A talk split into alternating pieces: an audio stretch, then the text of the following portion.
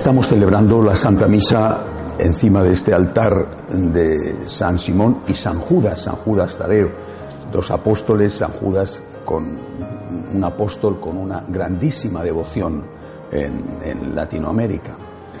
En la capilla de San José eh, yo tengo delante de mi mirada el baldaquino de Bernini, bellísimo y debajo del cual está enterrado San Pedro. Es un lugar especialmente querido por todos los católicos, al menos por los católicos que son católicos. Eh, pero aquí hemos venido, dentro de esta peregrinación a las raíces, hemos venido sobre todo para proclamar nuestra adhesión, nuestro cariño, nuestro respeto al Santo Padre.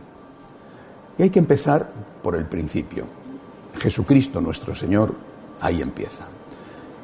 Jesucristo que conocía perfectamente a sus apóstoles y que pasó la noche en oración, dice el Evangelio, antes de decidir cuál de ellos, de los discípulos, tenía que ser apóstol, eligió entre otros a Judas Iscariote, es decir, confió en el hombre, aun sabiendo que el hombre le podía traicionar. Y eligió de entre los doce a uno, Simón Pedro, al cual nombró su vicario en la tierra. Tú eres Pedro, sobre esta piedra edificaré mi iglesia. Lo que ates en la tierra quedará atado en el cielo. Posteriormente, después de la resurrección, le vuelve a confirmar cuando le pregunta, le hace un examen. ¿eh? Tres veces le había negado eh, delante de, de, Caifás, cuando está el Señor prisionero. Tres veces le pregunta a Cristo resucitado, Pedro, ¿me amas?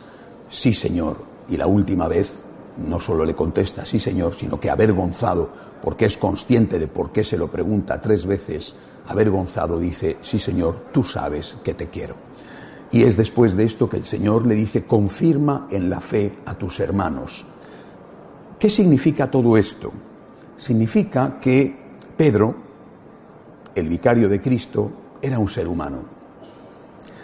Eh, muchas veces no quiero acusar a nadie, pero muchas veces, repito, nosotros los sacerdotes lo sufrimos mucho, eh, vosotros queréis, los laicos, que los sacerdotes no seamos hombres. Y nos rechazáis cuando veis que somos hombres. Os equivocáis. Os dije el otro día, no merecéis sacerdotes y no los merecéis. Porque no queréis sacerdotes, queréis ángeles. Y cuando el sacerdote es un ser humano, lo rechazáis porque no queréis sacerdotes, queréis ángeles. San Pedro fue un pecador. Negó a Cristo tres veces. El Señor no le retiró su primacía, le confirmó la primacía y la comunidad que sabía que era un pecador de ese tipo, ¿eh? traidor de Jesús en un momento crítico, le siguió queriendo, le siguió obedeciendo, le siguió respetando. Es decir, esta lección que nos da Pedro, que nos da la iglesia de ese momento, la primera iglesia, esta lección la hemos olvidado. Hay que recordarla. Vuelvo a repetir, la persona, el católico, que no quiere al sacerdote porque no es un ángel, simplemente no merece sacerdote. Y esto para nosotros sacerdotes es muy duro, muy duro. Eh, el otro día le decía yo a uno de ustedes, ¿Por qué no hay sacerdotes? Entre otras cosas, porque es tal la presión que experimentamos por parte de los laicos, de que a la más mínima que hagas te van a insultar, te van a rechazar, a la más mínima que hagas, además, según ellos, claro. ¿eh? No es que ni siquiera tienes que hacer algo malo, no. Según ellos, a la más mínima que hagas, estás literalmente perdido. Así no se puede.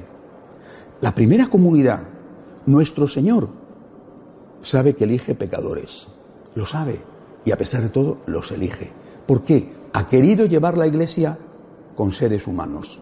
Por otro lado, el laico que se comporta así tiene una soberbia tan profunda, de la cual quizá no se da cuenta, pero tan profunda que no mira la viga que tiene en el propio ojo. Es decir, ¿tú eres perfecto? ¿Tú no cometes nunca ningún pecado? ¿Tú no tienes ni siquiera carácter? ¿Tú eres un ángel? No, no.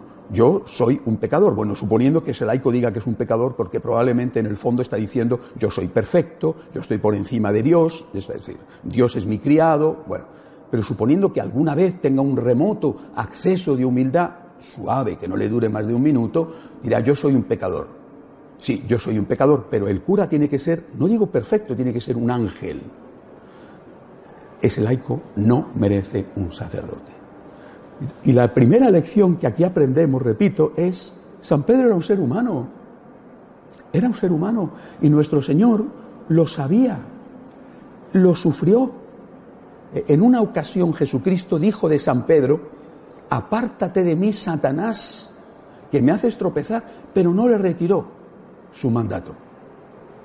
Y después de la gran traición, le siguió confirmando como su vicario en la tierra. Primera lección, sé que diga yo lo que diga, aunque apareciera de verdad un ángel del cielo, la Santísima Virgen, el coro de los doce apóstoles, ángeles, arcángeles, tronos, principados y potestades, a muchos de vosotros o a alguno de vosotros le daría exactamente igual. Porque no hay manera de que a tantos laicos les entre en la cabeza aquello que ellos no quieren ver. El endiosamiento del laico, de una parte del laico, es tan terrible hoy que no se puede funcionar. No digo con esto que los sacerdotes hagamos todo bien y que no hagamos cosas mal y que no tengamos que pedir perdón por nuestros pecados. Digo que San Pedro era un pecador, no solamente una persona con carácter, que lo tenía, no solamente una persona con defectos, sino un pecador. ¿eh? Y a pesar de eso Jesucristo dijo, tú eres Pedro. Y si damos un paso adelante de la historia inicial, nos encontramos con San Francisco. ¿Y qué hace San Francisco? Os lo conté en Asís, cuando se encuentra con aquel sacerdote que vive en concubinato. Se pone de rodillas, le besa las manos y le dice, estas manos consagran y yo no quiero saber otra cosa. Y hoy te encuentras con que estos laicos endiosados y superperfectos, repito, no solamente cuando se encuentran con un cura que tiene un pecado, sino a la más mínima de lo que sea, según su propia interpretación de lo que tienes que hacer, están condenando, insultando. Es imposible, es imposible. Y si ahora eso lo pasamos a nuestra época, que para eso hemos venido aquí, ¿con qué nos encontramos? Nos encontramos con una iglesia en este momento dividida. Una iglesia que está formada por personas que dicen este Papa es maravilloso, los anteriores no. Hoy muchos de los grandes papistas eran antipapistas hace cuatro años. Atacaban, criticaban, odiaban, maltrataban a San Juan Pablo II, a Benedicto XVI, le hacían toda la guerra posible contra ellos y hoy son los grandes defensores del Papa. Hay que obedecer al Papa, pero usted mismo, ayer, como quien dice, era el gran enemigo del Papa, o, es que hay que obedecer al Papa que usted quiere. Al Papa cuando dice el Papa lo que usted quiere oír, suponiendo que lo que diga el Papa de verdad sea lo que usted dice que dice el Papa. Y luego nos encontramos con otros que dicen, San Juan Pablo II sí, Benedicto sí, Francisco no. Es una iglesia dividida. ¿Qué decimos nosotros? Nosotros decimos, estamos con el Papa, con el Papa, que hoy se llama Jorge Mario Bergoglio, ayer se llamaba Joseph Ratzinger, antes de ayer se llamaba Carol Boitila y mañana no sabemos cómo se llamará. Es el Papa. Y nosotros que estamos con el Papa, el Papa que hay hoy es el Papa. Estamos con el Papa. Pero también estábamos ayer con el Papa y antes de ayer con el Papa. Y estaremos por la gracia de Dios, mañana con el Papa. ¿Por qué hacemos esto? Porque creemos en Cristo nuestro Señor, en la promesa de que el Espíritu Santo no abandonaría la Iglesia y por lo tanto creemos en las palabras del Señor, tú eres Pedro y sobre esta piedra edificaré mi Iglesia. Naturalmente que esta posición corre el riesgo de convertirse en la posición de aquellos que dicen yo estoy con el que manda. ¿eh? No tengo principios, a mí lo que me importa es el que manda. Bueno, el otro día me contaban un chiste, me contaban un chiste, me lo, aplicaban a determinada persona, no voy a decir quién, eh, y decía, yo soy oficialista. Ya se sabe que el chiste procede de la Argentina al decir esto, ¿verdad? Yo soy oficialista. ¿Qué culpa tengo yo de que cambien mis jefes? ¿No? Es decir, a mí qué más me da si es A, B o C. Yo voy a estar con el que mande. Esta no es nuestra postura. ¿eh?